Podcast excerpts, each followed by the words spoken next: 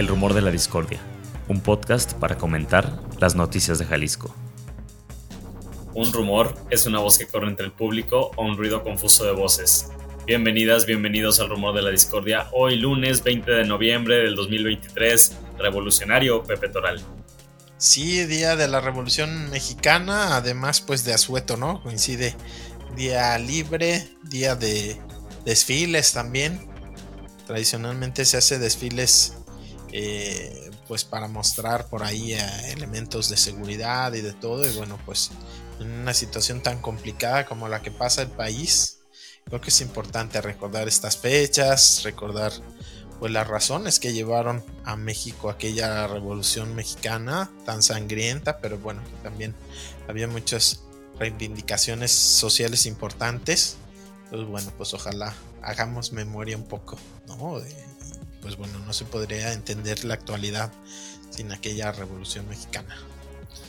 Pues sí, lamentablemente también en muchos municipios, como ya iremos comentando a lo largo de este programa, o en algunos pues se han cancelado incluso estas celebraciones, ¿no? Y pues difícil hablar de, de temas de seguridad. Hoy vamos a hablar de muchos temas de seguridad, entonces para no hacerles el cuento largo vamos a ir directo a eso, a ver quién nos escucha Pepe, porque si están de vacaciones no sé si quieran oír de estos temas, si no pues ya el martes que se, que se den una vuelta por acá por el rumor.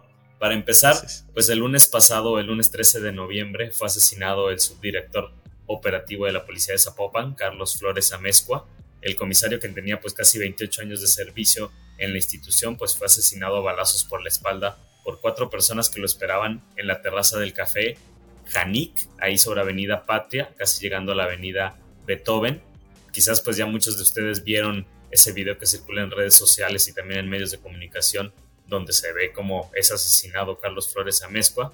Pero bueno, a mí lo que me llama la atención, eh, Pepe, personas que nos escuchan por acá en el rumor, es que las dos parejas que asesinan a Carlos pues son hombres, dos hombres y dos mujeres. Una de ellas corre hacia el interior del negocio, ¿no? En la escena del crimen se recogen 18 casquillos, los asesinos huyen, primero en una motocicleta, después roban un vehículo. También por ahí leía yo, Pepe, que que fueron escoltados por dos camionetas. Las, las autoridades decomisan una camioneta Extrail, una Nissan Extrail que fue abandonada en la colonia Ciudad del Sol el mismo día de los acontecimientos y más tarde este sábado también se anuncia el hallazgo de una camioneta CRB que también habría sido utilizada durante el delito.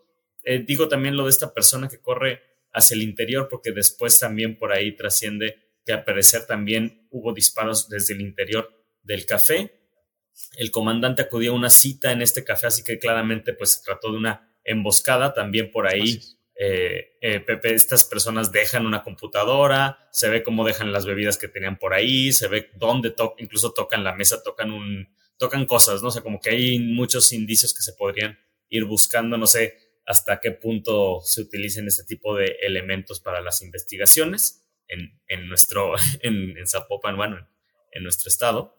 El presidente municipal de Zapopan, José Frangé, descartó que los elementos de la propia policía hayan participado y dice que la escolta de Carlos pues se encontraba al parecer estacionando la camioneta en la que se movían y por eso el mando principal pues entraba, el policial, perdón, iba entrando solo a la cafetería, también que estaba Carlos en su día, digamos, de descanso. El comisario general de Zapopan, Roberto López, dice que no tenían registro de ninguna amenaza en contra de Carlos. Y por su parte, pues Enrique Alfaro Pepe no se pronunció por el asesinato en los primeros eh, horas, incluso el primer día, por ahí lo hacían una comparación en medios de comunicación que sí hacía mensajes en video para hablar del jugador de las Chivas Alexis Vega, pero no para pues compadecerse, para no, no para mandar sus condolencias a los familiares de este policía asesinado, claro, Carlos Flores Amezco. Pepe. Sí, este, bueno, el tema político por supuesto importa, ¿no? Estas señales, estamos pues ya eh, en periodo de precampañas que eh, pues en muchos partidos pues es una oportunidad, aunque en teoría es hacia el interior de los partidos, pues es una eh, oportunidad para ya empezar a posicionar sus candidatos, candidatas y bueno, pues es sin duda el tema de la seguridad el que más afecta directamente a la población bueno, creo que esta falta de manifestación oportuna, rápida, por lo menos de condolencia de parte de actores políticos tan importantes como el gobernador o quien fuera alcalde de Zapopan, ¿no? Y pues estuvo en contacto mucho tiempo con el ahora fallecido Carlos Flores, eh, Pablo Lemos Navarro, pues sí, creo que eh, pues muestra, ¿no? Que no, no quieren que en las campañas ese sea un tema. Eh, lamentablemente luego las campañas políticas, pues muchas trivialidades y pocas propuestas, poco discusión sobre estos temas que realmente importan. En el tema concreto de Zapopan, pues hay que recordar, es el municipio que más ha mostrado crecimiento en el número de personas desaparecidas, recientemente la localización de muchas fosas clandestinas y pues bueno, este tipo de hechos violentos que se van acumulando, acumulando y luego perdemos la memoria, esta eh, pues situación de la alcaldesa, ¿no? De Cotija ya de Michoacán, que fue justo privada la libertad por elementos del crimen organizado en esta misma zona, en donde ahora es asesinado uno, el 03, digamos, el tercero en, en la jerarquía policíaca de la policía de Zapopan. Eh, entonces, bueno, pues una situación muy, muy complicada, la de la violencia, la de, pues, la penetración y las agresiones del crimen organizado. Y pues bueno, con las imágenes y la información que tenemos, creo que está claro, como tú lo dices, fue una emboscada, fue algo planeado, eh, pues seguramente había información infiltrada, no podemos saber hasta dónde, pero de dónde estaba eh, eh, Carlos Flores y, y, pues en dónde lo podían encontrar, ¿no? Fue algo bastante bien preparado y bueno, pues obviamente lamentar el, el deceso, el asesinato de este elemento de la policía y es una muestra más, pues, de, de cómo el crimen organizado, pues, genera violencia hacia la sociedad, hacia las instituciones y bueno, que sin duda Zapopan, pues, es uno de los municipios en donde, pues, está presente con mucha fuerza eh, los eh, grupos del crimen organizado y bueno, ojalá estos hallazgos, ¿no? De las camionetas, el del día, la camioneta que se encontró el mismo día y la que se encuentra días posteriores, pues puedan ayudar junto con estos elementos que ya tú mencionas, ¿no? El que se dejó un equipo, una computadora que estaban usando quienes lo asesinaron, ¿no? Ya tenían tiempo ahí en, en el café, pues ojalá eso pueda ayudar a dar con los responsables, no solo estas cuatro personas que pudimos ver que, que lo asesinan, sino pues también qué hay detrás, ¿no? ¿Quiénes estarían detrás de este crimen? Eh, extraño un poco que también, no sé hasta dónde ya estamos normalizando este tipo de hechos violentos que ya parecía por la tarde de ese mismo lunes, ya parecía pues como si todo fuera normal, eh, reactivada esa cafetería, eh, pues las calles como si nada en la zona de Zapopa, ¿no? Este, como si no hubiera ocurrido ya pues un hecho violento tan preocupante, ¿no? En donde uno de los eh, pues principales jefes de la policía de Zapopan son asesinados, entonces bueno, no sé quién a quién le convenga, ¿no? Esto que, que normalicemos en nuestra sociedad la violencia pues tan fuerte, ¿no? Que está ocurriendo por acá y pues bueno, lamentar obviamente el fallecimiento de, del comandante Carlos Flores. Oye, Pepi, ¿no te llama la atención también esta, pues están haciendo hasta como mm, actuación, ¿no? Estas personas que están ahí, que como trabajando en una computadora, repartidas, ¿no? Dos y dos, incluso la ropa que usan. No sé si te, llama la atención algo también del modus, digamos, operandi de, de este asesinato y quizás, no sé qué papel pueda tener también no sé si de alguna manera el espacio del café, esta persona que va para adentro, no sé si tú sabes, si has escuchado, si minutos después salió, si, si había estas personas realmente como las camionetas que dicen que los iban escoltando, porque suena algo pues demasiado preparado y además no sé hasta qué punto van a, ir este, revelando las autoridades los motivos detrás de la, pues, del asesinato de esta ejecución, porque pues no suena o no se ve, ni siquiera parece como una cosa fortuita, como una cosa como de revancha, como estas de que corre una, como que pasa una motocicleta y dispara. Es algo demasiado preparado y también el mismo, no sé, como quizás demasiado estudiado, pero, pero hasta cierto punto a mí me generaban suspicacias pues muchos de los elementos que vemos en, esta, en este asesinato. Sí, de acuerdo. Yo creo que, digamos, sin, sin especular y con lo poco que conocemos, eh, pues desde fuera, pues creo que no, no nos aventuramos al decir pues que era algo perfectamente planeado, coordinado, que hubo mucha gente involucrada, que no fue algo fortuito, fue algo bastante organizado y pues que resultó exitoso, por lo menos para quienes buscaban asesinar, ¿no? A este elemento de la policía. Ojalá que las autoridades lo transparenten, ¿no? Que, que la llegada de otros eh, pues momentos políticos, de otros eventos que puedan llamar la atención, pues que no quede en el olvido este hecho y que las autoridades pues puedan ir aclarando primero pues la, la, pues la detención de las personas, pero sobre todo esclarecer qué fue lo que ocurrió, porque si este eh, pues comandante no tenía antecedentes por ahí de amenazas, ¿no? Se, se le quita la vida de parte de quién, todo parece indicar, por lo poquito que vemos, pues que es crimen organizado, quien está detrás, toda esta coordinación, ¿no? Este, la capacidad. Iba a una reunión, ¿no? Además, o sea, si iba a una reunión, ¿con iba a una reunión, esa reunión? ¿Quién? ¿no? Claro. Era su día libre, pero aún así, pues alguien de ese nivel no, no está sin escolta, tan es así, pues que se da la explicación que él debería de llevar, pues un compañero, ¿no? Que le estuviera ayudando con la seguridad. Aparentemente, pues él se adelanta y el compañero se queda estacionando el carro, no sé, o sea, es una situación, este, que llama mucho la atención, ¿no? La coordinación, eh, yo incluso digo, yo no, yo no soy experto para nada, ¿no? En el tema, pero leía quien eh, decía que la forma en la que, por ejemplo, las dos mujeres que participan toman la pistola con una sola mano, ¿no? O sea, como aparentemente pues eran personas muy bien entrenadas, mm. no era algo ni improvisado ni nada, o sea, inclusive pues hay quien especula que pudieran tratarse de elementos, eh, si no activos, sí que en algún momento fueron elementos de alguna corporación de seguridad, ¿no?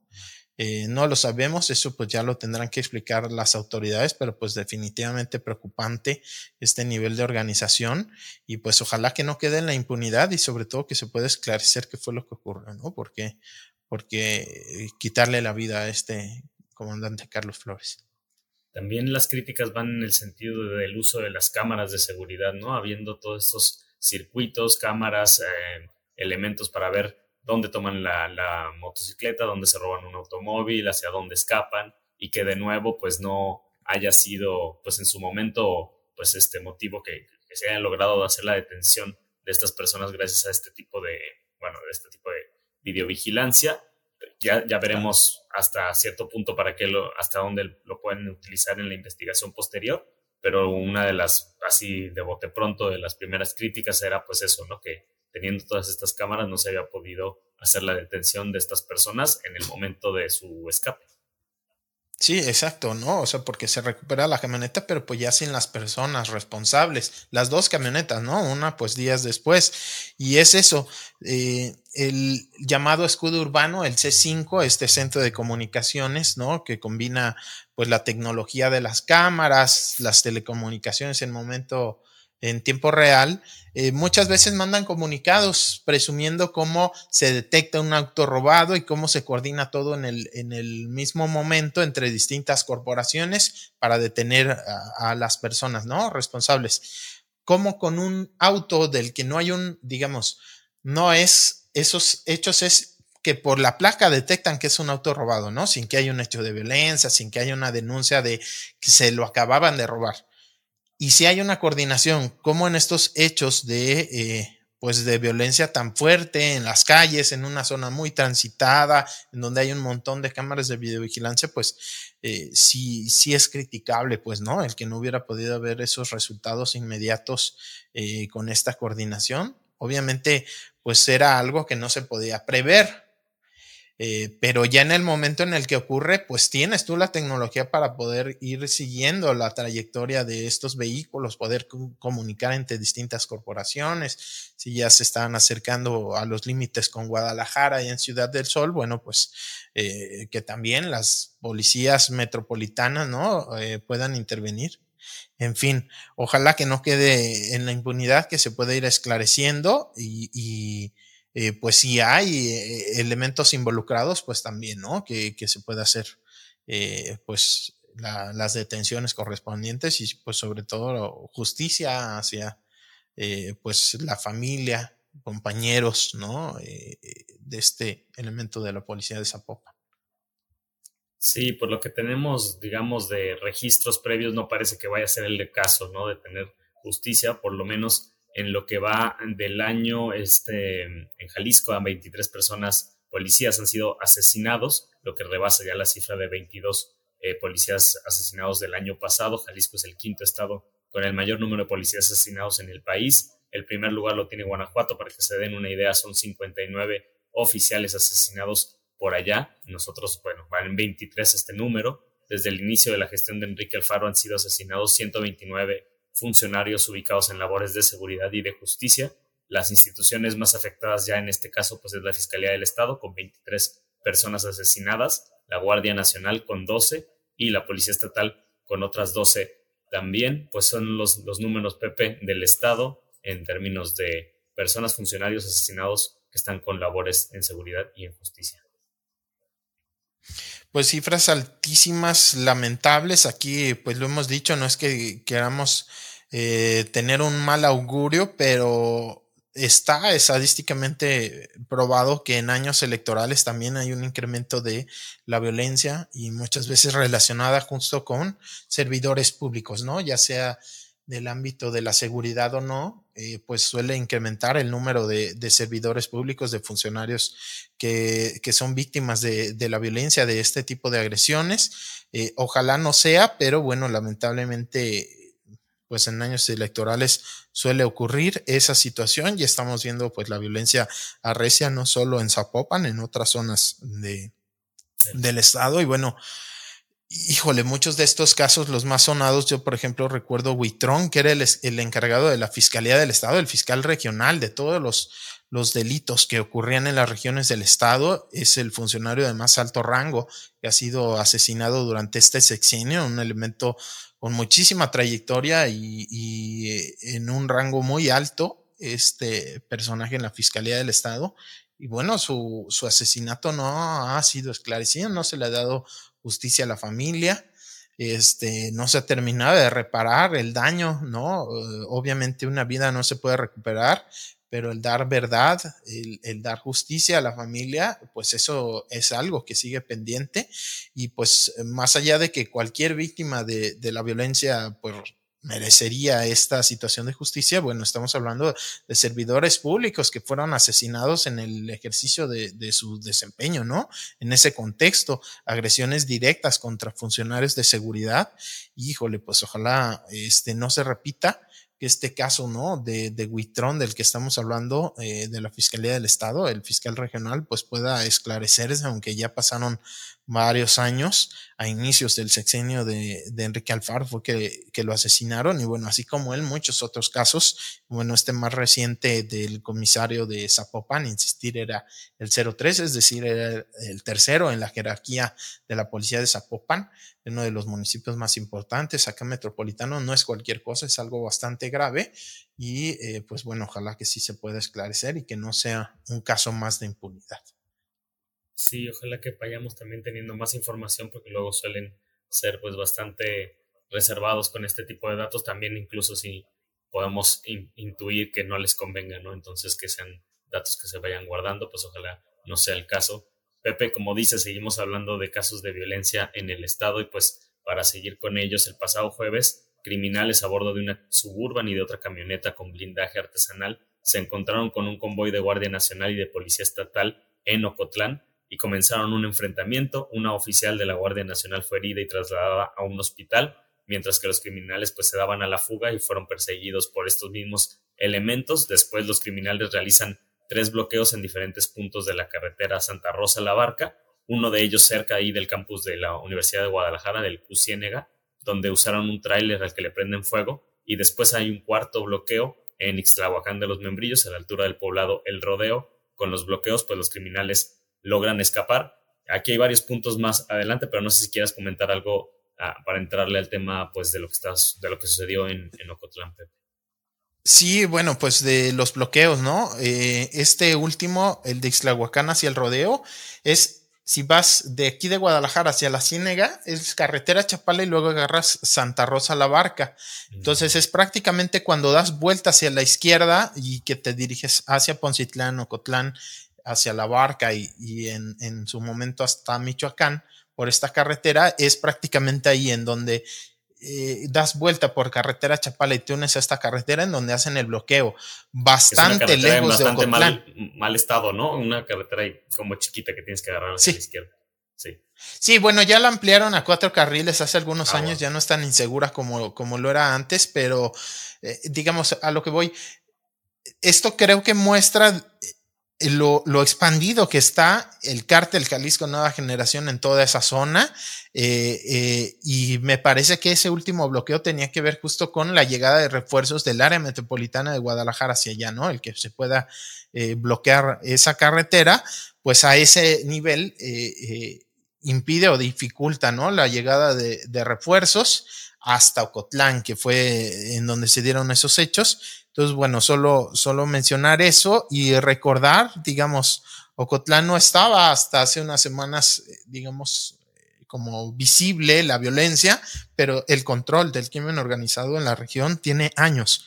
Y, eh, solamente, pues, recordar algo que parece anecdótico, pero aquí, que aquí mencionamos hace algunos meses, este, eh, estos delincuentes que prácticamente desnudos son exhibidos por sujetos armados caminando por las calles del centro de Ocotlán, ¿no? Con, perdón, con este eh, discurso de que el crimen organizado no va a permitir ratas, ¿no? Alguna vez lo hablábamos, en el sentido de que eh, supuestamente a los criminales que roban, ¿no? A, personas que, que, asaltan en calles o, o, que se meten a robar en los domicilios, supuestamente el crimen organizado, eh, eh, pues hace esta propaganda como de que, que no van a permitir que ese tipo de delitos ocurran mientras pues están controlando y ejerciendo una violencia y son por los mismos grupos que nos tienen en esta situación, ¿no? Con ejecuciones, con desapariciones, con, con fosas clandestinas y demás.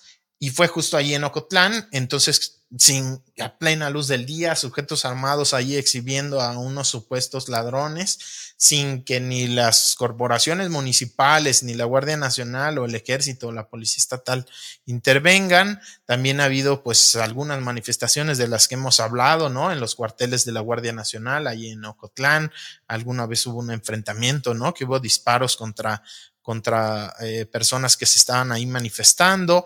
Digamos, eh, eh, aunque ya no estaba tan visible Ocotlán en cuestión de pues situaciones de inseguridad, de violencia, pues el que está operando y controlando buena parte de la región, el cártel Jalisco Nueva Generación, pues es evidente y bueno, todo indica que tuvo que ver, ¿no? Con este enfrentamiento y pues otro episodio más de estos bloqueos que generan pues una sensación de, inseguridad, ¿no? Y, que muestran pues la capacidad operativa de reacción de estos grupos del crimen organizado para bloquear la llegada de, refuerzos o la actuación de, las corporaciones de seguridad.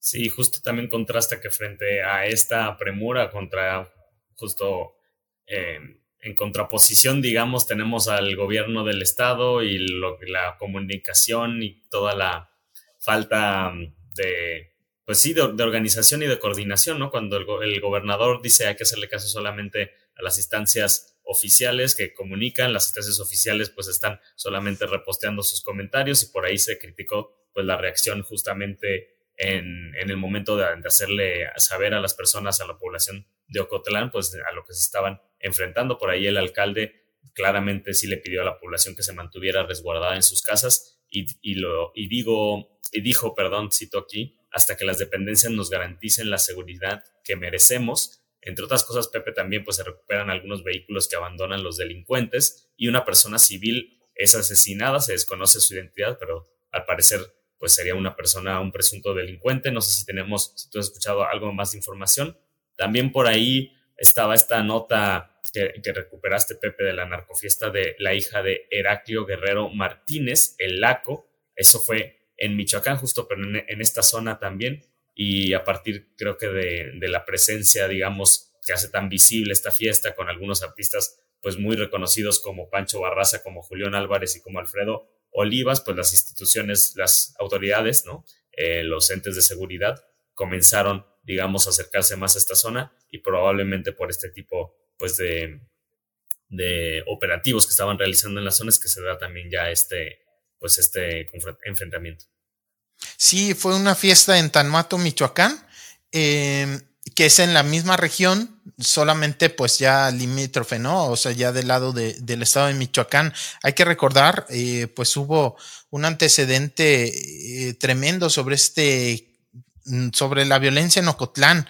Eh, si no me equivoco, fue en el año 2017, cuando cinco elementos de la entonces Gendarmería, que fue parte de la Policía Federal, ¿no? Una corporación que creó en su momento Enrique Peña Nieto a nivel federal, son eh, pues masacrados cinco de ellos allí en Ocotlán. Y luego viene una reacción tremenda como de venganza por parte de las corporaciones de seguridad. Y son más de 40 personas, muchas de ellas de Ocotlán, que son eh, asesinadas en, en Tanuato, Michoacán. Eh, eh, digamos, son regiones que, aunque sean estados distintos, pues están ligadas y sobre todo, pues grupos del crimen organizado que controlan parte de ese territorio, pues es una zona, una sola zona, ¿no? Digamos, ahí ya no importa si es Jalisco o es Michoacán. Y es justo en esta población, en Tanuato, en donde recientemente se da esa fiesta de 15 años.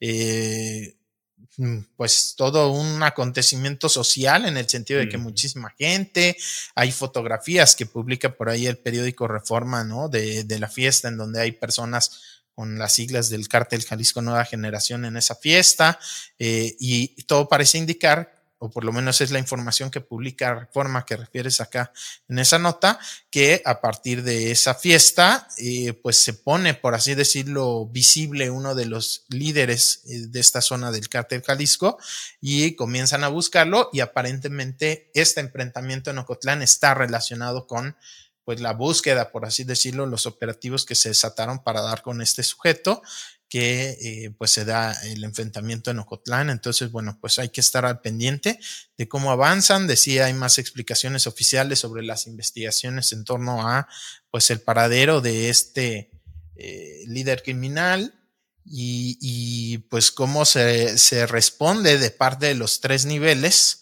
de, gobierno, el municipio está claro que no tiene la fuerza suficiente, un solo municipio de Ocotlán, un solo municipio de Michoacán, para hacer frente a estos grupos del crimen organizado. Entonces, pues tiene que haber una respuesta de los tres niveles de gobierno, ya veremos qué es lo que ocurre, y pues también de parte de la sociedad las exigencias, pues, de un alto a la violencia en esta zona, como en otras del estado y del país, pues en donde los grupos del crimen organizado van teniendo cada vez mayor control y mayor eh, pues capacidad operativa y de generar violencia.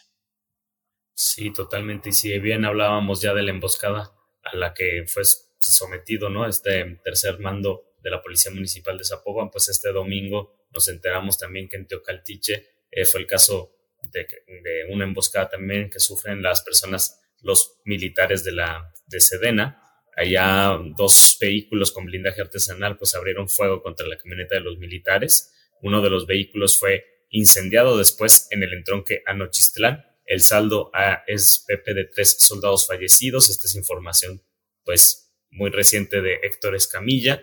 Tenemos que esperar un poco más para tener más, más información, pero bueno, lo que hasta el momento sabemos.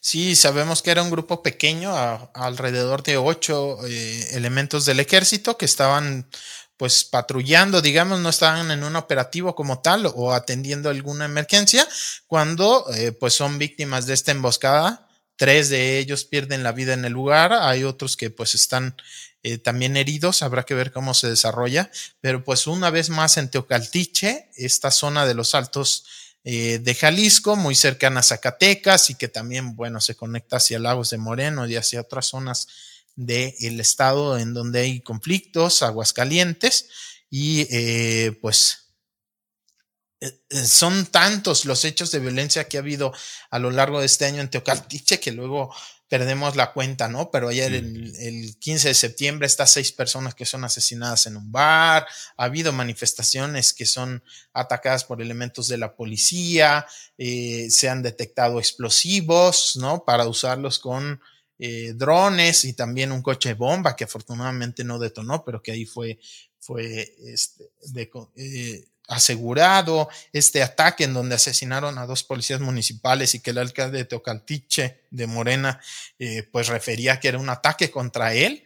Eh, en fin, ha habido tantos hechos de, violenta, de violencia tan fuertes y bueno, esta emboscada contra tres elementos este domingo, pues bueno, lamentablemente se viene a sumar y muestra, ¿no? La, la capacidad de, pues de violencia que tienen los grupos organizados y lo difícil que ha sido para las corporaciones de seguridad coordinarse y poder eh, actuar, ¿no? Ahí está la Guardia Nacional, está el Ejército, está la Policía del Estado, la Policía Municipal, pues bueno, fue ya recientemente, recordaremos, eh, pues desarmada, ¿no? Se le hicieron estas evaluaciones a los policías, algunos hasta con órdenes de aprehensión. Entonces, bueno, complicadísima la situación y eso es solo en Teocaltiche, pero en toda la región, en Lagos de Moreno, en Encarnación de Díaz, donde también se intervino la policía y donde hay un montón de, de desapariciones, Alto Sur, eh, con Tepatitlán también, pues una situación complicada de personas desaparecidas de fosas. Entonces, bueno, pues la situación muy, muy difícil y eh, pues luego no sabemos hasta dónde también este tema de la coordinación entre corporaciones, estos hechos que, el alcalde de Teocaltiche da declaraciones sobre un atentado y luego no lo encuentra eh, la Fiscalía del Estado, el coordinador general de seguridad Ricardo Sánchez Berúben diciendo, pues se nos perdió, no sabemos, no tenemos contacto con el alcalde, pues no sabemos hasta dónde estas diferencias políticas tienen justamente pues relación, ¿no? Con, con, las dificultades que ha tenido la autoridad para entrar, para intentar frenar eh, la violencia y hasta dónde, pues, algunas de estas corporaciones o elementos, ya sea de seguridad o de, de, los gobiernos municipales, estatal y federal, pues puedan estar involucrados y justamente eso es lo que hace muy difícil eh, descifrar qué es lo que está ocurriendo, ¿no? Pero bueno, la violencia es evidente y está ahí presente en espacios públicos y en lugares eh, por donde la ciudadanía circula cotidianamente pues ahora que recuerdas a Sánchez Berúben, me acuerdo de, este cartón de Jabás de, esta semana donde dice, pues todo está bajo control en Ocotlán, nada más que no sabemos quién lo trae, ¿no? ¿Quién trae el control? Exacto. Pues es una... Sí, muy buen cartón de, de, Jabás, ¿no? Ilustrando eso, como desde las autoridades pues se da este discurso de todo está en calma, todo en paz, ¿no? Ya está todo bajo control, pues sí, pero bajo control de quién. Luego la ciudadanía no tenemos muy claro realmente quién está controlando, porque y además de tener una fuerte presencia el cártel Jalisco Nueva Generación, pues se habla que también cártel de Sinaloa y otros grupos de la delincuencia organizada tienen ahí presencia y bueno, lo que ya hemos dicho aquí muchas veces, no es solo grupos del crimen que se estén enfrentando, sino justamente con algunos elementos o integrantes del Estado, de las corporaciones de seguridad por ahí coludidos o que simplemente se hacen de, de la vista gorda, ¿no? Se voltean para otro lado pues lo que parece es que nadie tiene el control realmente y andamos muy policiales porque también está esta nota buenísima de Ramón Ortega en el Occidental, donde da a conocer los resultados pues, de las investigaciones de un académico del UDG, de Francisco Gutiérrez Rodríguez, sobre la salud mental de los policías en el área metropolitana de Guadalajara, donde concluye que aproximadamente un 60%, 6 de cada 10 de los elementos, sufren algún trastorno psicosocial pueden ir desde la ansiedad, depresión, estrés incapacitante hasta comportamientos agresivos. En la nota Ramón pues inicia Román. esta nota, Román, perdón. Román Ortega. En esta nota Román pues nos recuerda el caso de un policía de Guadalajara que el lunes 30 de octubre sale de su polígono de vigilancia, abandona su unidad e intenta robar una unidad de seguridad privada. Yo no había escuchado de este caso, Pepe, no sé si recuerdas el caso y tenés un comentario pues sobre los datos de Francisco Gutiérrez Rodríguez. Bueno, pues sobre todo eh, eh, si, si la salud mental es tan poco vista como política pública, como una prioridad, pues creo que sí es muy importante en el caso de los elementos de, de seguridad de las corporaciones policíacas poner mucha atención en él. Eh, luego a veces eh, también nos cuesta trabajo entender que también son personas, ¿no? Y, y luego, pues cuando hay pues son lamentables, ¿no? No es justificación, pero cuando hay abusos a veces tienen que ver con eso, ¿no? O sea, el que, que tan fácil se enojen, reaccionen de forma violenta los elementos de, de, las policías, pues en realidad muchas veces tiene que ver con esta situación de estrés y, y del que no son ajenos de todo este contexto de violencia, ¿no? Eh, la nota de Román creo que es valiosa porque es muy alto, 60%, o sea, 6 de cada 10, la mayoría de, de los elementos de las corporaciones que, que, puedan tener este tipo de problemas de salud mental, pues bueno, eh, eh, creo que es un tema poco atendido, si de por sí no está resuelto en muchas corporaciones, que tengan seguridad social, que tengan seguro de vida, el poderles dar becas a, sus hijas e hijos para que sigan estudiando, darles apoyo y demás, si eso ni siquiera muchas veces está, está cubierto, pues bueno, eh, ojalá que también se incluya como algo básico que deberían de tener, pues acompañamiento psicológico, eh, apoyo frente a esta situación eh, pues de, de, salud mental, que pues en general en la sociedad estamos bastante mal, pero bueno, en particular es, es de especial atención para elementos de, de las corporaciones policíacas. Claro. Eh, al compa Román ya lo estaba cambiando el nombre por Ramón. Bueno, este, como Saludos regimos. al buen Román. Román. Oye, Pepe, también para seguir hablando de policías y pues también al mismo tiempo como hay casos como los que hemos estado platicando, también hay casos como el de Adolfo Agustín L., policía del municipio de San Ignacio Cerro Gordo, quien fue detenido por estar presuntamente relacionado con la desaparición de tres personas en 2021. Adolfo fue detenido en la colonia Jardines Alcalde en Guadalajara y bueno, espera proceso, Pepe. Sí, pues esto de las desapariciones forzadas, tan importante señalarlo, ¿no? Insistirlo. Eh, el que Jalisco sea el primer lugar a nivel nacional en el número de personas desaparecidas, que ya estamos rondando en las cifras oficiales las 15 mil personas, pues bueno, no, no puede estar ocurriendo sin la participación de algunos elementos de Estado. Hay quienes consideran que toda desaparición es forzada, en el sentido de que por definición, una desaparición forzada es una desaparición en la que participa un, eh, por lo menos una persona, un elemento del el Estado, de las autoridades participan en la desaparición. Y bueno, en muchas de estas desapariciones se puede hablar que son desapariciones forzadas en el sentido no únicamente como en este caso, en donde los elementos participan de manera activa en la desaparición, sino también pues por omisiones y pues por el contexto de impunidad que reina en torno a las desapariciones. Entonces, bueno, pues importante dar seguimiento y que así como ocurre con este policía, pues cualquier elemento de, de, las corporaciones de seguridad que estén participando en desapariciones, pues pueda ser este, procesado, llevado a la justicia y sobre todo que eso también ayude a, pues, a encontrar a las personas desaparecidas, no solo llevarlos a la cárcel, sino de poder localizar a, a las personas que desaparecieron. Totalmente, Pepe. Oye, y para volver al tema también de personas desaparecidas y madres buscadoras, pues el pasado martes integrantes del colectivo Madres Buscadoras de Jalisco encontraron una nueva fosa clandestina en donde se encontraron esa misma tarde por lo menos dos cuerpos en la colonia Las Conchas, muy cerca del Parque Agua Azul. Eh, la nota de Lauro Rodríguez pues también comenta que a pesar del aumento del hallazgo de restos humanos, la negativa de las autoridades a reconocer que se vive una crisis forense pues permanece, ¿no? Los, los cuerpos aumentan cada día en el Instituto de Jaliscienses de Ciencias Forenses y este instituto también pues está licitando la compra de una nueva cámara de refrigeración con capacidad de 402 cadáveres y segmentos anatómicos de personas fallecidas. Por un lado, pues no se reconoce tal como tal la crisis y por el otro, pues están comprando Pepe esta cámara de refrigeración. Claro, o sea, qué, qué bueno que se esté considerando una cámara de refrigeración en el sentido de no volver, que nunca se vuelva a repetir una historia tan tremenda como la de los trailers cargados con cientos de cuerpos en una situación totalmente indigna, pero para el Estado pareciera que mientras haya cupo en estas cámaras refrigerantes no hay crisis forense, ¿no? no y mientras no reconozcas un problema, ¿cómo lo vas a, a resolver?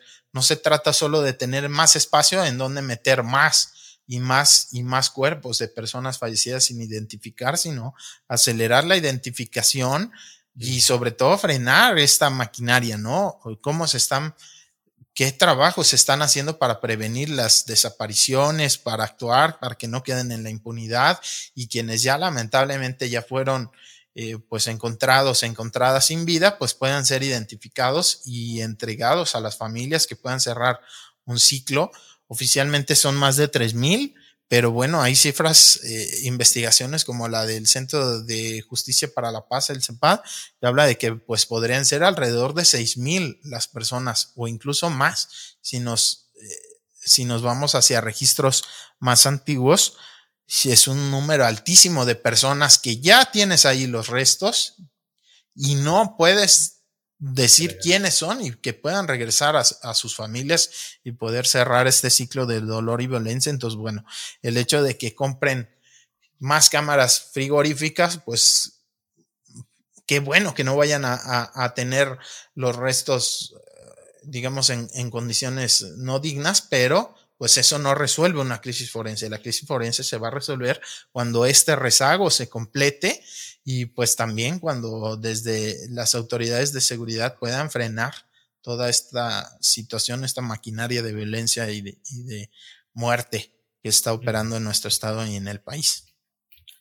Las, familiares de Blanca Yolanda Figueroa pues tienen una clara petición. Blanca, recordemos, fue desaparecida el 5 de septiembre pasado. Lo que piden es que se regrese a Blanca y que les quiten pues el dolor y la angustia que sufren desde su desaparición miembros de la Comisión Nacional de Búsqueda se reunieron con, con la agente del Ministerio Público de la Fiscalía de Jalisco encargada de investigar la desaparición de Blanca, que recordemos pues era administradora de la torre Heritage, una torre de lujo ahí en Puerta de Hierro en Zapopan, Pepe.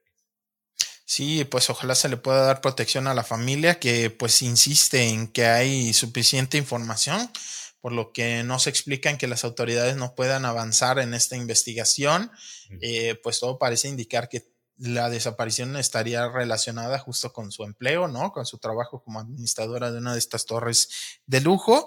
Y eh, pues bueno, ante la insistencia de, de, la familia por la falta de resultados de fiscalía, lamentablemente pues ya empezaron a, a tener este tipo de señales de pues que les dan inseguridad, entonces ojalá que, se les dé la protección adecuada y que no vaya a ocurrir una nueva tragedia al interior de esa familia, que se les dé protección, que se les dé acceso completo a la carpeta de investigación y que como marca la ley, pues puedan formar parte activa, eh, puedan participar en la búsqueda de su ser querido y eh, pues bueno, que, que, que dé frutos, ¿no? Y que, que pronto puedan encontrar a, Blanca con vida y, que se pueda esclarecer su, desaparición, ¿no? Que, qué posibles vínculos puedan tener la, administración de esta torre allá en, la zona de Puerta de Hierro con la desaparición de ella.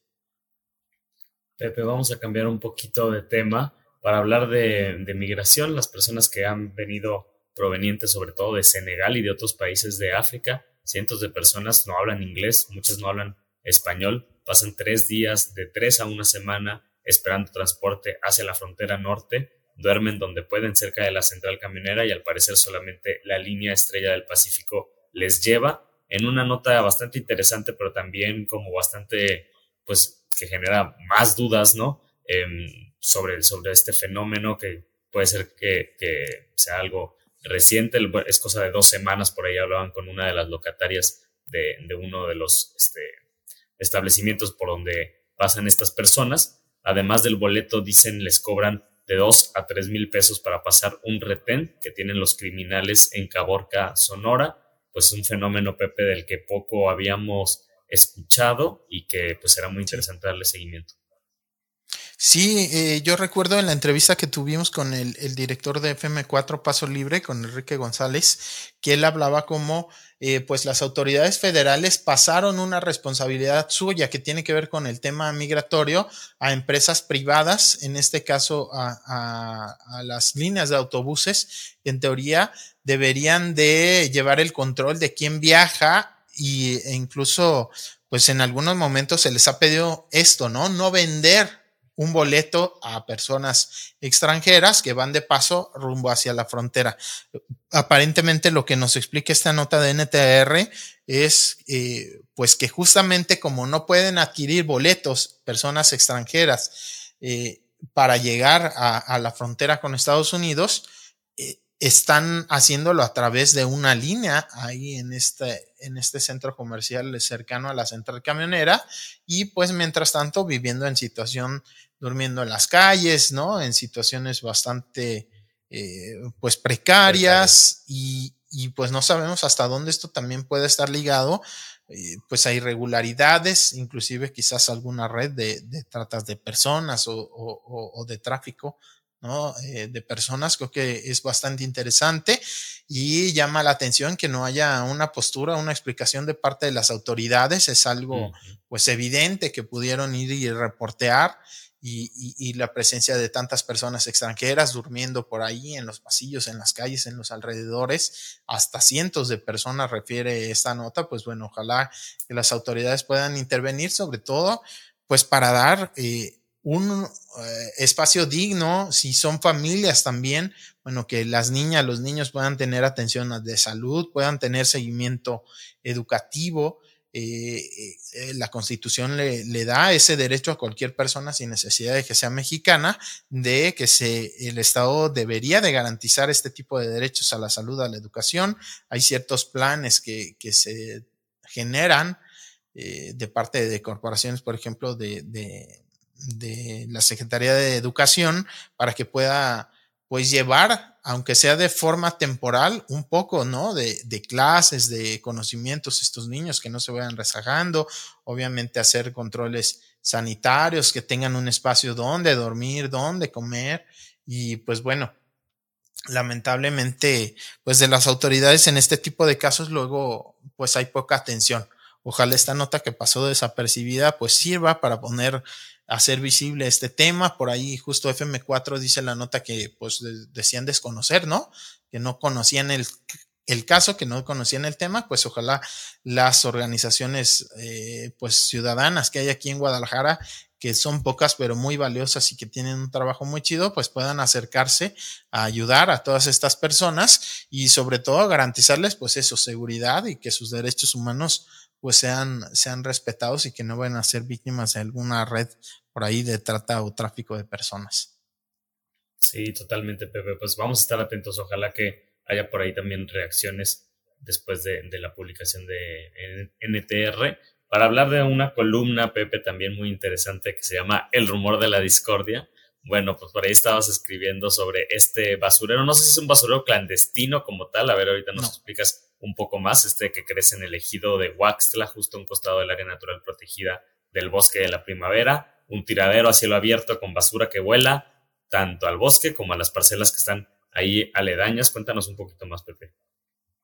Sí, es un basurero que contrata el municipio de El Arenal, también a Matitán, y también yo he visto por ahí camiones de basura aparentemente privados y de algunos otros municipios de la región.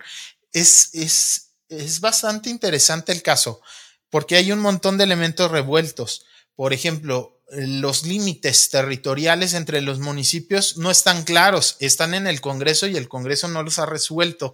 Desde hace mucho tiempo que hay por ahí una disputa entre Tala y el Arenal de en dónde exactamente están los límites municipales. Y justo estas diferencias en si aquí está el límite o acá está el límite, tienen que ver con el bosque de la primavera. Y este basurero está justo en una de las zonas que, eh, digamos, no está claro si es tala o es el arenal. Entonces, el arenal contrata a esta empresa eh, que eh, instala ese basurero, pero para Tala es, el, es territorio de Tala, ¿no?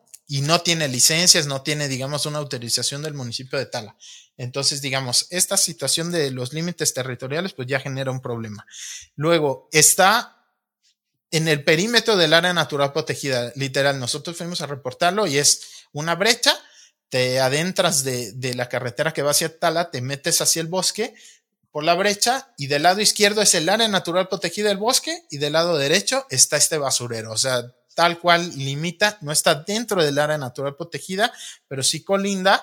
Y nosotros estuvimos revisando los cauces de agua que están en, en, en las cartas hidrográficas del INEGI y pasan varios cauces ahí, ¿no? Entonces, pues eh, es muy probable que se esté contaminando tanto los mantos acuíferos, porque toda esa zona del bosque de la primavera son estos suelos de jal, que es como una esponjita, ¿no? Entonces toda esa zona, digamos que la tierra es súper permeable y se va infiltrando hacia los mantos acuíferos de los cuales luego pues sacamos mucha agua para uso habitacional y para también agrícola pero también eh, hay cauces superficiales que luego van al río Salado, que nace en el bosque de la primavera. Y bueno, es muy probable que esté eh, contaminando.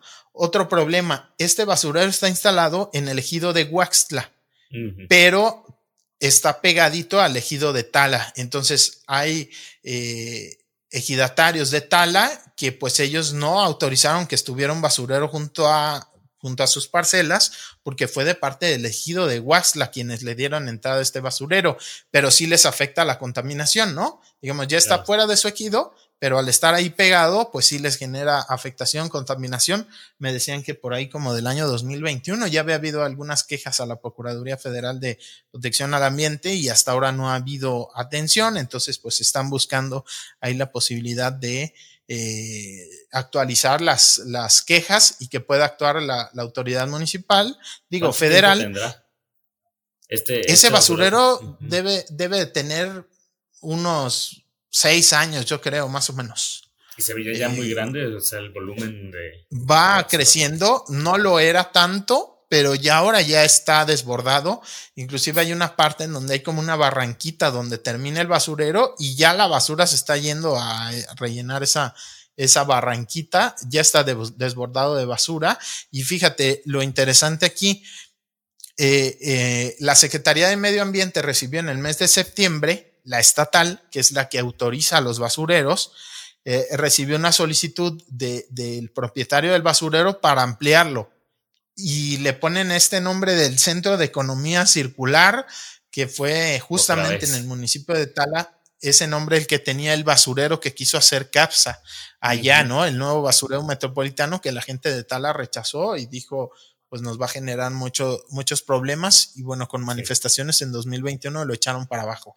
Bueno, pues ahora este basurero que está ahí pegadito al bosque, en una zona en disputa entre Tala y el Arenal, quiere ampliarse y metió la solicitud de una manifestación de impacto ambiental en la SEMADET para que se los autorice. La SEMADET no nos la quiso entregar porque están evaluando todavía si le van a dar la autorización o no. Entonces, bueno, pues será importante darle seguimiento y ver finalmente si el gobierno de Jalisco autoriza que este basurero pues se siga ampliando y siga contaminando el bosque o si por el contrario pues ya deciden eh, eh, pues actuar y clausurarlo.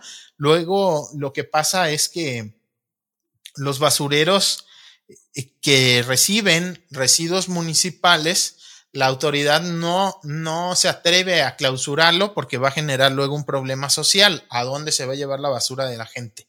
Entonces, pues se tiene que resolver las dos cosas, ¿no? No es nada más clausuro este basurero, sino ok, lo clausuro, pero entonces el municipio de El Arenal, el municipio de Amatitán, que contrataron a esta empresa irresponsable eh, eh, para recibir su basura, pues bueno, ¿a dónde van a mandar la basura de la gente? Eso es, pues es un tema complicado y mientras no haya una solución más de fondo para un mejor manejo de residuos, ¿no? Para que no pueda, eh, pues seguirse contaminando con tanta facilidad, que se puedan reciclar pues parte de, los residuos, pues bueno, va a seguir siendo un problema la basura, no solo aquí en el área metropolitana, sino también allí en el bosque de la primavera. Solamente para dar datos, la empresa que opera este basurero es SIM Natura Services, así se llama la empresa, es eh, los dueños Juan Carlos Martínez Rojas y Sandra Paulina Martínez Macías, quienes pues tendrían que responder ante las autoridades ambientales por la contaminación que están generando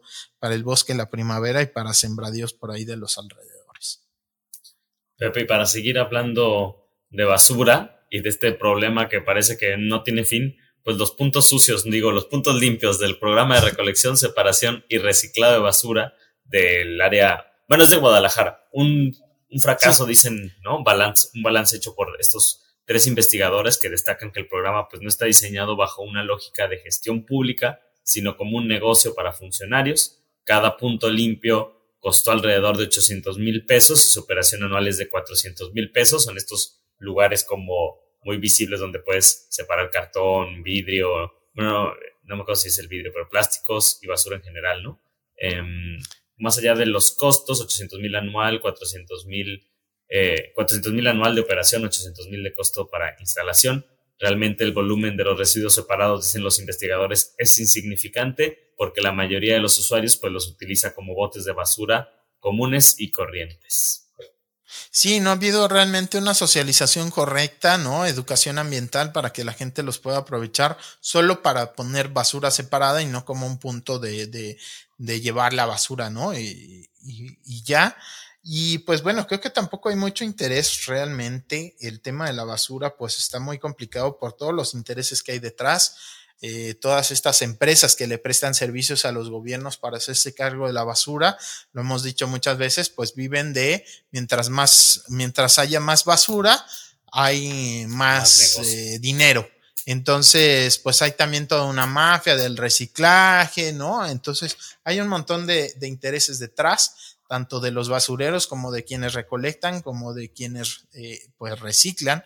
Entonces, pues bueno, ojalá eh, eh, se pueda crear una política integral que involucre a la sociedad, que se recuperen buenas prácticas, por ejemplo, la gente de allá del bosque urbano de Tlaquepaque, allá por el fraccionamiento Revolución, tienen algunos años usando parte de su parque para recolectar, para hacer separación, para hacer reciclaje. También está el Tianguis del Recicle, que es una iniciativa ciudadana que, pues, eh, justo, ¿no? Personas se organizan para ir a llevar plástico, cartón, papel, vidrio eh, y que pueda aprovecharse y reciclarse. Bueno, son iniciativas que están fuera de todas estas redes pues de corrupción y que el último que quieren es resolver el tema de la basura sin no lucrar con ella. Entonces, bueno, eh, ya va de salida el actual gobierno, nunca cumplieron con las promesas de generar un programa de separación de residuos, eh, de impulsar estos temas. Entonces, pues ojalá que con las campañas y el cambio de gobierno haya propuestas. ¿Era el que nos iba a traer Imeplan? Pues como no se estableció en la, en la decisión de la Junta de Coordinación eh, Metropolitana, que son todos los alcaldes metropolitanos que toman decisiones metropolitanas, se le pidió al IMEPLAN, pero no se dio un plazo. Entonces, el IMEPLAN me dice, no, pues no estamos obligados a ya tenerlo porque no se dio un plazo. Entonces, si se tardan, ya va para un año. Justamente en noviembre del año pasado se dio esta, esta decisión. Pues ya pasó un año y así como pasó un año y no tienen listo este informe de cuánta basura se genera, cuánta capacidad se requiere, todos esos proyectos, pues bueno, ahí se la puede llevar IMEPLAN y no hay ninguna pues legislación que les obligue a correrle es un tema que se tendría que resolver a la brevedad y pues con la coordinación de todas las autoridades, pero pues también los alcaldes ya están eh, pidiendo sus licencias para irse a las campañas y demás y pues queda en mucho riesgo muchas de estas decisiones en autoridades interinas y eh, pues bueno, en, en las acciones políticas que puedan hacer este tipo de empresas que solo están lucrando con las afectaciones al medio ambiente. Entonces, pues muy complicado. Además, no es un tema popular. Entonces, en campañas, pues igual que la seguridad, casi nadie quiere hablar de, basura, entonces está, está, complicado. Se tiene que empujar desde la sociedad y si no es así, pues difícilmente. Amigas, amigos, amigues del IMEPLAN, no sean así. Saquen el informe. Oigan, bueno, para, ir dándole Pepe hacia lo último, pues si pensabas ir a Tapalpa con tu amigo, el, notario para, el amigo notario de confianza para que te hiciera un paro, una tranza, pues esta semana nos enteramos que se le quitó la notaría pública a Juan Hernández Rivas, quien tenía 25 procedimientos por diversas irregularidades, entre ellas Hernández Rivas, pues era conocido como el levantamuertos, ¿no? Había dado fe pública a firmas de personas que ya estaban fallecidas, todo esto para despojar de propiedades a diversas personas. En 2012 estuvo involucrado en el fraude López Castro. A ver si te nos explicas un poquito más de ese fraude PB, donde pues un supuesto una supuesta persona llamada Juan Cocker García arrendaba y vendía propiedades en Valle Real al exsecretario general del Congreso y exdiputado Alfredo Argüelles. A ver, si nos recuerdas un poco, Pepe, sobre este caso. este Alfredo Argüelles era de las eh, sangre joven de la política panista en los tiempos en los que el PAN gobernaba Jalisco y tenía la mayoría de alcaldías en el Congreso y demás. Él, él, estando al frente del Congreso, de la administración del Congreso, pues hacen una serie de fraudes por ahí contratando a López Castro, ¿no? Este, pues que en realidad eh, pues fue una forma de, desviar fondos y de beneficiarse económicamente, inclusive llegó a tener orden de aprehensión y todo. Alfredo Argüelles, un escandalazo en su momento, la, la administración del Congreso de Jalisco, eh, después de estas, de estos, pues casos escandalosos, o luego el de Carlos Corona, también el ya priista, cuando regresa el PRI, este, también este, envuelto en varios escándalos, es que aparentemente pues ya la administración del Congreso pues ya no tiene eh, por lo menos ese nivel de escándalos en lo administrativo. Todavía un montón de cosas que cuestionarles de lo que votan o no votan y que nomás van a levantar el dedo y sus iniciativas, ¿no? Y la incongruencia y demás. Pero ya por lo menos en estos escándalos administrativos de robarse y utilizar, eh, digamos, eh, el entramado legal del Congreso para enriquecerse, pues ya no, no hemos sabido y ojalá que no se repitan. Y bueno, a mí, además de celebrar el que le quiten ya el cargo a este notario público levanta muertos, pues me llamó la atención justo que, que se reviva ese caso de, de López Castro sobre Alfredo Argüelles, porque es de los panistas que se andan organizando para regresar, no tienen vergüenza. Este, por ahí está en una lista como de 50 eh, políticos priistas, eh, perredistas y panistas que Ahora que él también anda de levantamuertos, ¿no? Exactamente, exactamente. Es, pues son personajes que estuvieron en el poder, especialmente panistas y priistas, eh, que estuvieron en el poder hace ya algunos años y quieren regresar eh, se presentan como un equipo que va a impulsar la campaña de Xochitl Galvez, ¿no? Del Frente Amplio. Frente Amplio de legisladores y municipios serían estos, ¿no? 62 personas por ahí se apuntaron. Exacto. Y bueno, en esa lista, pues claro, pues hay personas valiosas, ¿no? Pero otras que dices, ay, Dios mío, este de verdad tienen cara para querer regresar después de todas las corruptelas en las que se vieron involucradas a estas personas. Alfredo Argüelles es una, pero hay otros nombres, no sé, el Fofis Ocampo, que él llegó a estar preso por desviar recursos de agua potable, de un programa ahí para llevar agua agua potable y drenaje a, colonias de escasos recursos de la periferia de la ciudad, pues que se lo clavaron así millones de pesos y le tocó estar en la cárcel y bueno, ya andan queriendo regresar acá a postularse y a tener huesitos. y bueno, una lista ahí larguísima este, de personajes que pues a mí realmente me sorprende cómo tienen cara después de todo lo que hicieron en su momento. Ya esperan que a la gente se le olvide y que regresen pues muy felices, ¿no? A buscar por ahí un huesito, pues la lista es muy larga, insisto, habrá personas valiosas seguramente, ¿no? Pero, híjole, otros no, es que dices, no manches, cómo tienen cara, y bueno, todo pinta para que, por lo menos aquí a nivel Jalisco, este tipo de alianzas entre PRI y el PAN aparentemente no están siendo muy populares según las encuestas, diario se equivocan las encuestas, ¿no? Pero bueno, aparentemente la gente no tiene mucha confianza de regresarle eh, el voto a, estos partidos PRI y PAN que durante muchos años pues dieron malos resultados acá en Jalisco y justo por eso salieron del poder. Pues eso de que haya buenas personas o buenas, que no todos sean malos, yo no sé, yo lo pondría en duda, Pepe. Oye, pero no sé si te gustaría comentar algo más que tengamos que estar atentos, atentas esta semana. Eh, bueno, pues eh, recordar que ya casi viene la FIL, es hasta la próxima semana. Bueno, ya el, sábado empieza la FIL. ¿Ya estás listo con tus ahorros y tu maleta para ir a comprarte tus libros? Híjole, para endeudarme más, porque cuáles ahorros. Pero, pero bueno, hay eventos gratuitos, siempre hay foros, ¿no? Charlas, conferencias, las oportunidades de ver a escritores. Y no nomás escritores, ¿no? Artistas, músicos, este. Periodistas, Pepe. Tú vas a estar por ahí. ¿Qué? A ver, platícanos, invítanos a tu evento. Sí, hasta la próxima semana, este, pero nos va a tocar el, el 1 de diciembre, ya para, para los últimos días de la film, me va a tocar presentar a Ina Afinogénova. Es una periodista rusa, pues bastante interesante, también polémica, muy vista acá en Latinoamérica. Ella eh, fue directora de la página web de RT Rusia Today, que es este medio ruso que tiene mucho trabajo en, en Latinoamérica. Entonces ella era directora de, de, la web de RT en español, habla muy bien, de hecho tú la escuchas y ni te enteras que es rusa, ¿no? Este, habla súper bien español, tiene mucho interés en Latinoamérica. ¿Cómo? Parece que es española, digo.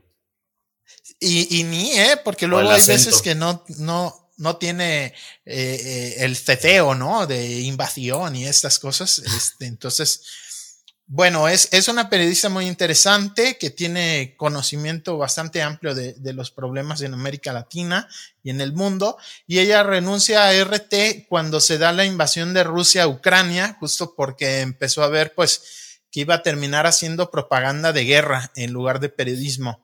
Renuncia y se fue a hacer propaganda a otro lado. no te crees. renuncia a RT y se va, eh, pues se queda por ahí sin empleo un rato, se va a vivir a España y ya ahorita está en, en un canal de televisión que se llama Red. Es Con Pablo Iglesias. Encabezado por ahí por Pablo Iglesias, exacto, ¿no? El fundador de Podemos. Eh, es un canal de televisión abiertamente, pues de izquierda, ¿no? Entonces, pues ella ahí bastante interesantes los análisis que hace y viene acá a la FIL Guadalajara a dar una, una charla que se llama Dos imperios apuntan, en el sentido de, pues ella es de estas periodistas, como pasa aquí a nivel local, que luego, eh, si eres crítico, para la gente que cree en la 4T, eres un MCista, y luego criticas MC y entonces eres un morenista, ¿no? O sea, pues ella es un poco en ese sentido, ¿no? ella tanto la acusan de ser vocera de Putin como la acusan este, de ser una eh, neonazi ucraniana, ¿no? Este, digamos, la, la, acusan de los dos lados, ¿no? El imperio yanqui y el imperio acá, el imperialismo yanqui y el imperialismo ruso la acusan, ¿no? Este, algo que parecería absurdo, pero eso pasa luego en el periodismo con estas ideas de los gobiernos autoritarias y de descalificar trabajo de periodistas, que también muchas veces desde la sociedad se, se, replica y que si no coincide con tu punto de vista, entonces eres una vendida, un vendido, ¿no? Entonces por ahí va este, eh, la charla, ¿no? Que vamos a tener con ella el 1 de, el 1 de diciembre, hasta la próxima semana, ¿no? Este, pero bueno, me va a tocar por ahí participar, va a estar chido. Ahí consulten, es en el marco del Encuentro Internacional de Periodistas, va a ser en el Hilton está en el programa de la FIL y todo, si ustedes lo buscan ahí, Encuentro Internacional de Periodistas, y va a haber otras charlas también bastante interesantes, bastante buenas en el tema de periodismo, y pues de todo, conciertos, este, muchas cosas pues que hacer en la FIL. Bueno, a mí, a mí me gusta mucho. Polémica, cómo no. Me refiero a la FIL, no te creas, a, tu invitada. Pero, pues sí, ojalá que por ahí, bueno, seguramente la gente se va a dar una vuelta. Pepe, pues vámonos que ya nos estamos colgando mucho. Muchas gracias. Gracias a ti y buen inicio de semana. Buen inicio de semana, descansen y bueno, ya el martes a la chamba. Gracias y nos escuchamos el próximo jueves. El rumor de la discordia, un podcast para comentar las noticias de Jalisco.